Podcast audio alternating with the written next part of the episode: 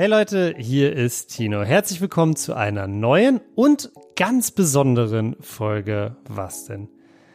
Warum ist diese Folge besonders? Ganz einfach, ich bin heute tatsächlich alleine für euch hier am Mikro am Start. Eli und Melina feiern Jahrestag. Seit mittlerweile neun Jahren sind die beiden jetzt ein glückliches Paar und natürlich muss das ordentlich gefeiert werden und auch ganz normal, die ein oder andere Verpflichtung rutscht deshalb natürlich in den Hintergrund. Trotzdem wollten Eli und ich euch nicht ohne neue Folge was denn ins Wochenende schicken. Deshalb haben wir relativ spontan entschieden, das jetzt mal so zu probieren. Wir hoffen natürlich, dass es euch trotzdem gefällt. Jetzt fragt ihr euch aber natürlich, okay Tino, aber was genau willst du uns jetzt alleine erzählen? Wie soll diese Folge aussehen? Also, ich habe mir das so vorgestellt. Ich bekomme ja jede Woche richtig viele coole Community-Fragen von euch und die meisten davon nehme ich einfach und baue sie in die regulären Folgen ein. Aber es gibt tatsächlich auch relativ viele Community-Fragen, die sich speziell auf mich beziehen und deshalb oft gar nicht so gut zu den Themen passen, die wir im Podcast besprechen und die ich deshalb einfach auch noch nie so richtig beantwortet habe, außer vielleicht mal per Instagram DM oder so. Und deshalb dachte ich mir, es wäre vielleicht ja auch für euch ganz interessant, wenn ich diese Top 5, ja, Tino-Community-Fragen, wenn ihr so wollt, einfach an der Stelle mal gesammelt beantworte. Ich hoffe natürlich, es macht euch Spaß und ich hoffe auch, ihr könnt mich dadurch ein bisschen besser kennenlernen. Ja, wie immer freuen wir, freue ich mich natürlich super über Feedback zu dieser Folge. Schickt mir das am besten einfach bei Instagram. Jetzt geht's los, wie gesagt, mit dieser ganz speziellen Folge. Aber keine Angst, nächste Folge wird dann wieder ganz regulär mit Eli stattfinden. Jetzt aber erstmal viel Spaß mit den Top 5 Tino Community Fragen.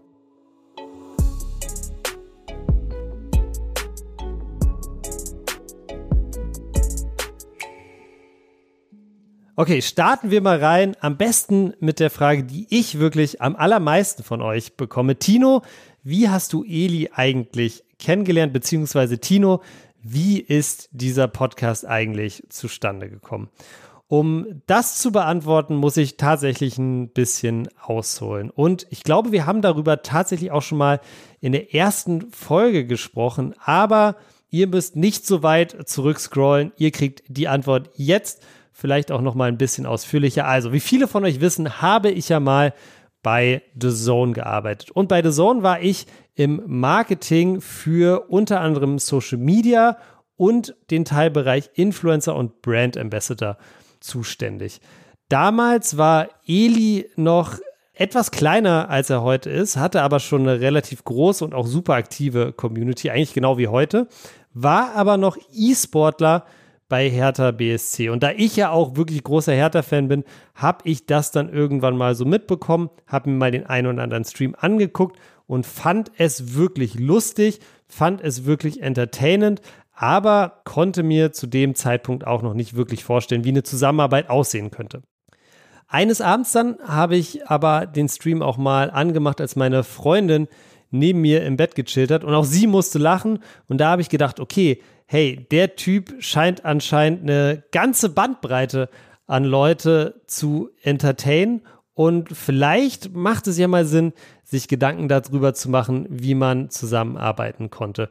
Wir haben uns ein bisschen hin und her geschrieben mit dem The Zone-Account und ihm. Und irgendwann ist dann unsere goldene Stunde sozusagen geschlagen. Eli hat auf Twitter gefragt, was muss ich machen, damit ich hier einen blauen Haken bekomme? Damals hatten wir wirklich super Verbindungen, Connections zu Twitter und haben die Chance sofort wahrgenommen und Eli dann mit dem The Zone Account den blauen Haken besorgt. Und das war so der Anfang von allem. Dann haben wir uns so ein bisschen angenähert. Ich habe mich mit Marc, sein Manager, getroffen, haben mal darüber gesprochen, wie eine Zusammenarbeit aussehen könnte. Lange Rede, kurzer Sinn. Eli ist dann einer der ja, wichtigsten Influencer in der Zeit und auch Markenbotschafter für The Zone geworden. dann haben wir einfach, ja, ich würde sagen, ein, zwei Jahre relativ reibungslos, relativ unspektakulär zusammengearbeitet, waren natürlich immer mal wieder auf Calls äh, zusammen, haben bes bestimmte Projekte besprochen und, und, und. Aber die Podcast-Idee kam dann irgendwann tatsächlich von Eli.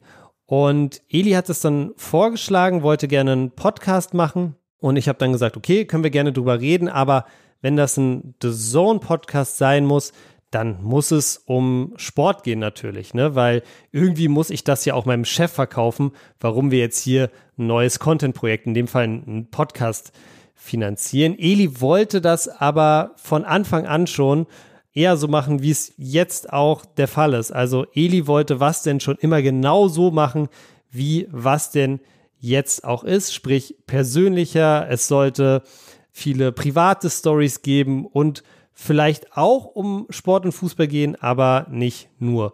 Und dann haben wir ein bisschen hin und her diskutiert und sind dann irgendwann zu dem Entschluss gekommen, ey Eli, das passt einfach leider nicht. In dem Fall für dieses Projekt müssen wir uns irgendwie eine andere Lösung überlegen. Eli wollte dann aber trotzdem den Podcast machen und wir hatten zu der Zeit tatsächlich schon den Termin für eine Probeaufzeichnung. Geplant war damals, dass Eli den Podcast mit einem unserer Moderatoren zusammen macht. Aber da ich ja schon wusste, dass das Ganze nichts wird, also dass aus dem The Zone X Eli Podcast praktisch nichts wird, konnte ich auch keinen unserer Moderatoren für diese Zeit blocken, weil das wäre letztendlich Zeitverschwendung gewesen. Deshalb habe ich relativ spontan gesagt, hey, Eli, pass auf, ich springe ein für diese Probeaufnahme dann könnt ihr den Podcast einfach mal testweise machen. Du kannst gucken, ob dir das gefällt und dann sucht ihr euch irgendwie jemand anderes, der das mit euch zusammen macht. Und ja, mehr habe ich mir darüber dann auch nicht gedacht. Bin dann reingegangen in die Probeaufnahme, habe super gezittert, war mega aufgeregt, hatte sowas natürlich auch noch nie gemacht. Und äh, ja, dann ging es los und es lief eigentlich total gut. Und zwei Tage später, das weiß ich noch, ich weiß heute noch ganz genau, wo ich da war, was ich gemacht habe, was für ein Wetter war, war ich bei mir äh, zu Hause, bin einmal um Block gelaufen, klingelt mein Telefon, da war Marc dran, der Manager von Eli und der meinte dann so, hey Tino, wir haben jetzt hier die, die Probeaufnahme gemacht und äh, ja, Eli meinte, er würde das gerne auch mit dir machen. Und ich war erstmal so, okay. Ähm, ich war erstmal ein bisschen geschockt tatsächlich, ehrlich gesagt. Also ich war nicht direkt so, okay, let's go. Ich war erstmal so, okay, damit habe ich jetzt nicht gerechnet. Ich weiß gar nicht, ob ich das zeitlich hinkriege und, und, und, und, und. Hatte erstmal die eine ziemlich viele Bedenken und, und, und Fragezeichen. Natürlich wusste ich auch nicht, ob das jetzt mit meinem Job irgendwie noch zu vereinbaren ist, auch weil das ja eigentlich erst ein The Zone-Projekt werden sollte und, und, und. Hab das dann aber nach kurzer Überlegungszeit gedacht, hey, super Chance eigentlich, mach's doch einfach. Und ich habe es auch bis heute nicht einen Tag bereut, dass ich damals dann Ja gesagt habe. Mein Chef hat die ein oder andere kritische Nachfrage natürlich gestellt. Aber ja, ich bin äh, bis heute, Eli, super dankbar für diese Chance und es macht mir weiterhin super viel Spaß. So viel vielleicht zur ersten Frage. Wie gesagt, darüber reden wir glaube ich, auch nochmal, aber tatsächlich gar nicht so ausführlich in Folge 1 von Was denn?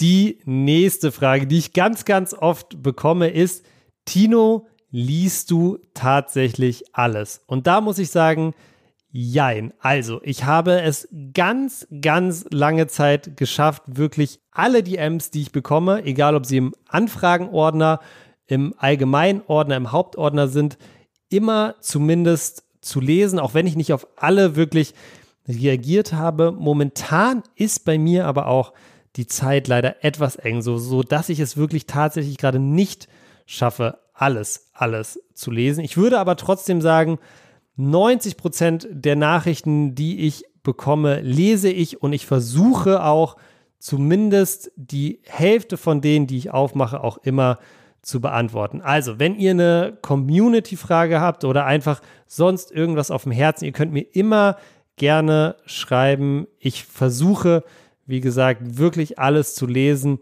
auch wenn es manchmal einen Tag oder auch länger dauert, bis ich mich dann mal zurückmelde. Die nächste Frage ist etwas aktueller und bezieht sich auf eine Sache, die wir vor, ich glaube, zwei oder drei Folgen besprochen haben. Damals ging es um eine Traum-Bundesliga und äh, ja, zur großen Missfallen vieler von euch war da auch RB Leipzig drin. Die Frage, die ich dann immer wieder bekommen habe, war, ey, Tino, wie kann das sein? Ich dachte, du bist Fußballfan mit Herz. Was macht RB Leipzig in deiner Traum-Bundesliga? Ja, ich glaube, dass ich es damals vielleicht nicht differenziert genug erklärt habe.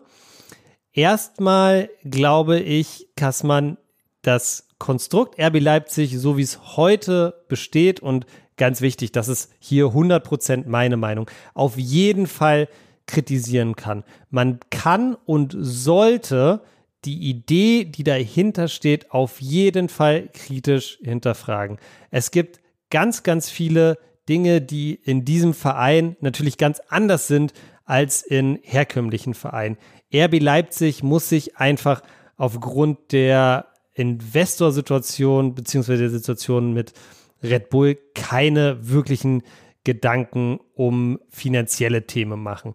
RB Leipzig hat eine ganz andere Mitgliederstruktur. Ich glaube, es gibt bis heute weniger als 100 Mitglieder in diesem Verein, während andere Vereine, Hertha BSC zum Beispiel, über 40.000 stimmberechtigte Mitglieder hat. Also ganz, ganz viel anders bei RB Leipzig und ganz, ganz viel von dem, was anders ist, finde ich auch wirklich nicht gut und finde ich auch wirklich kritisch. Aber, und jetzt kommt das ganz große Aber, warum ich sie damals trotzdem in meine Traum-Bundesliga gepackt habe, ist einfach der Aspekt, meine Traum-Bundesliga ist spannend. Ja, wir können lang und breit darüber reden, dass natürlich auch Karl Zeiss Jena eine richtig coole Geschichte hat. Natürlich gibt es in Leipzig auch zwei weitere Clubs mit Lok und Chemie, die ewig Tradition haben, die man hätte mit reinnehmen können. Dynamo Dresden ist in Sachsen ein ganz, ganz großer, ganz wichtiger Verein und noch so viele andere, nicht nur im Osten, auch im Westen der Republik. Trotzdem glaube ich, dass ein ganz, ganz entscheidender Teil für mich und das mag sicherlich auch daran liegen, dass die Bundesliga in den letzten Jahren einfach so ein bisschen an Spannung verloren hat. Ein ganz wichtiger Teil für mich Spannung ist. Und da sehe ich in RB Leipzig einen wirklichen Verein beziehungsweise ein, ein Team, das Spannung reinbringt, das mehr Spannung reinbringt und dementsprechend habe ich sie mit reingenommen. Zusätzlich kam dann noch der Aspekt des sportlichen Erfolgs. Also ich finde tatsächlich, dass sie sportlich einiges richtig machen. Wie gesagt, der Aufstieg, alles, was drumherum passiert, die enge Verbindung zu RB und das ist, wie gesagt, meine persönliche Meinung, kann man und sollte man natürlich kritisch betrachten. Nichtsdestotrotz muss man einfach sagen, dass auch wenn die Transferstrukturen auch wieder anders sind als bei anderen Teams, wirklich sehr, sehr gute sportliche Arbeit geleistet wird und dass RB aus meiner Sicht die Bundesliga spannender gemacht hat in den letzten Jahren. Hätte ich mir gewünscht, dass es eher einen Schalke, einen Bochum, einen Dortmund, einen Gladbach gewesen wären, die dafür gesorgt hätten, ja, auf jeden Fall, auf jeden Fall.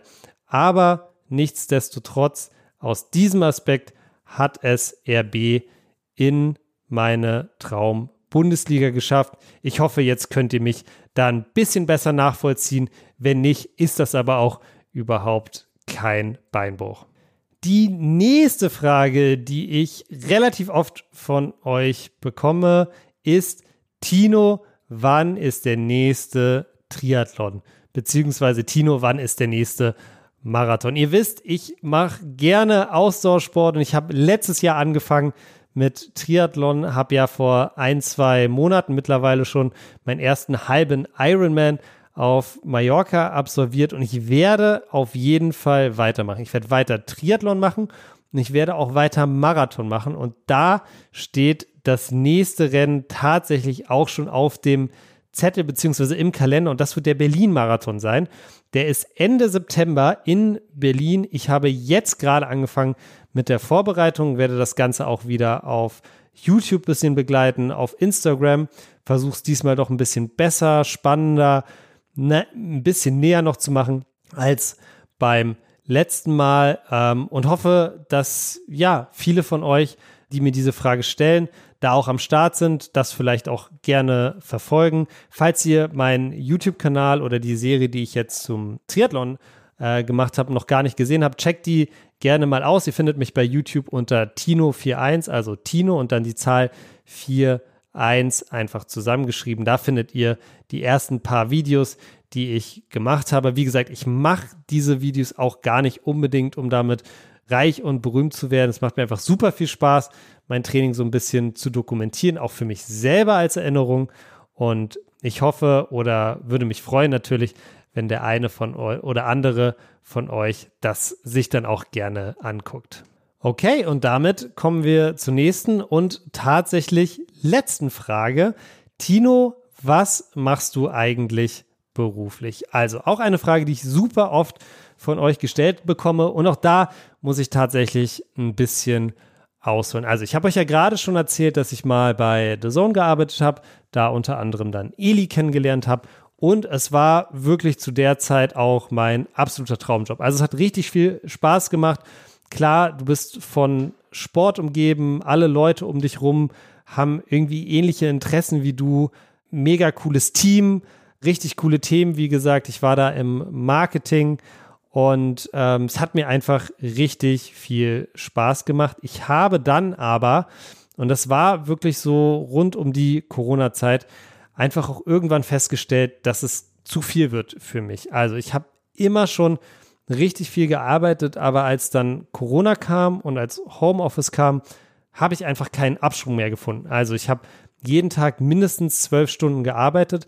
Nicht, weil es jetzt unglaublich viel Arbeit war, es war viel Arbeit, aber vor allem, weil ich den Absprung nicht geschafft habe. Ich bin einfach nie auf diesen Modus klargekommen, zu Hause arbeiten und zu Hause leben. Ich habe dann tatsächlich, keine Ahnung, bis 22, 23 Uhr, wenn eine E-Mail reinkam, die immer noch äh, beantwortet. Und am Anfang ging das auch alles gut und war auch entspannt. Man hat dann natürlich die Vorzüge auch, die das Homeoffice äh, geboten hat, sehr genossen, aber irgendwann habe ich dann einfach gemerkt, wie die Luft richtig raus ist.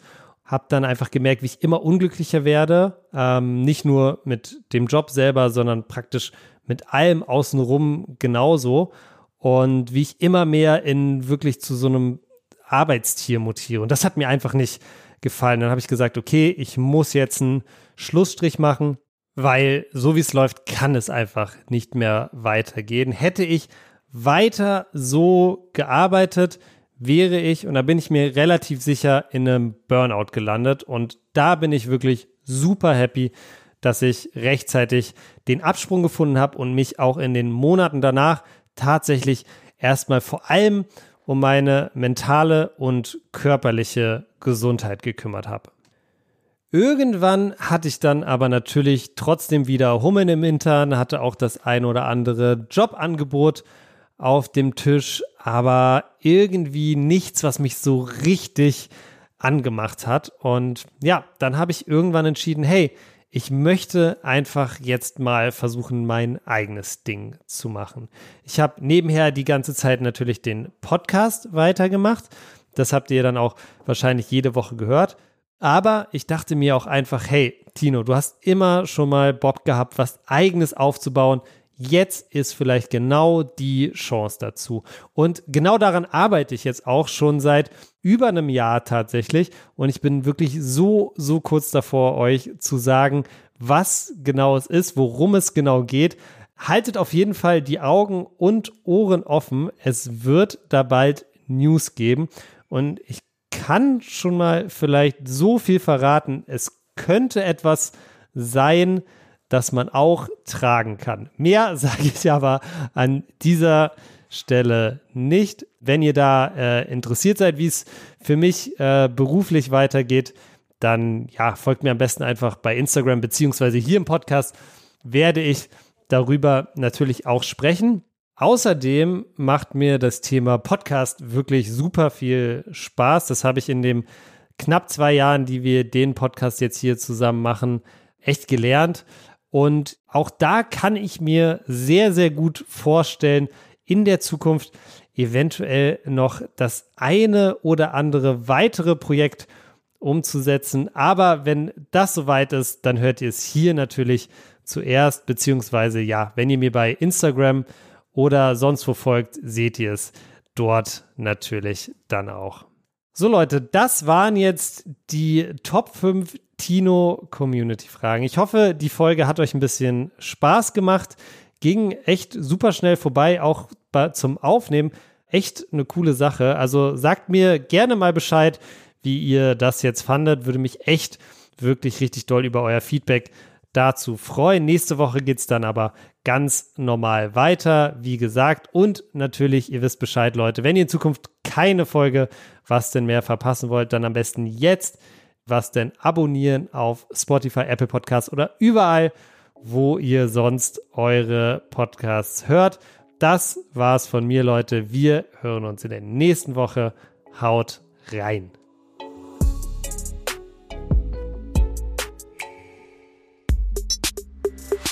Was denn ist eine Produktion von Maniac Studios in Zusammenarbeit mit Rabona True Players.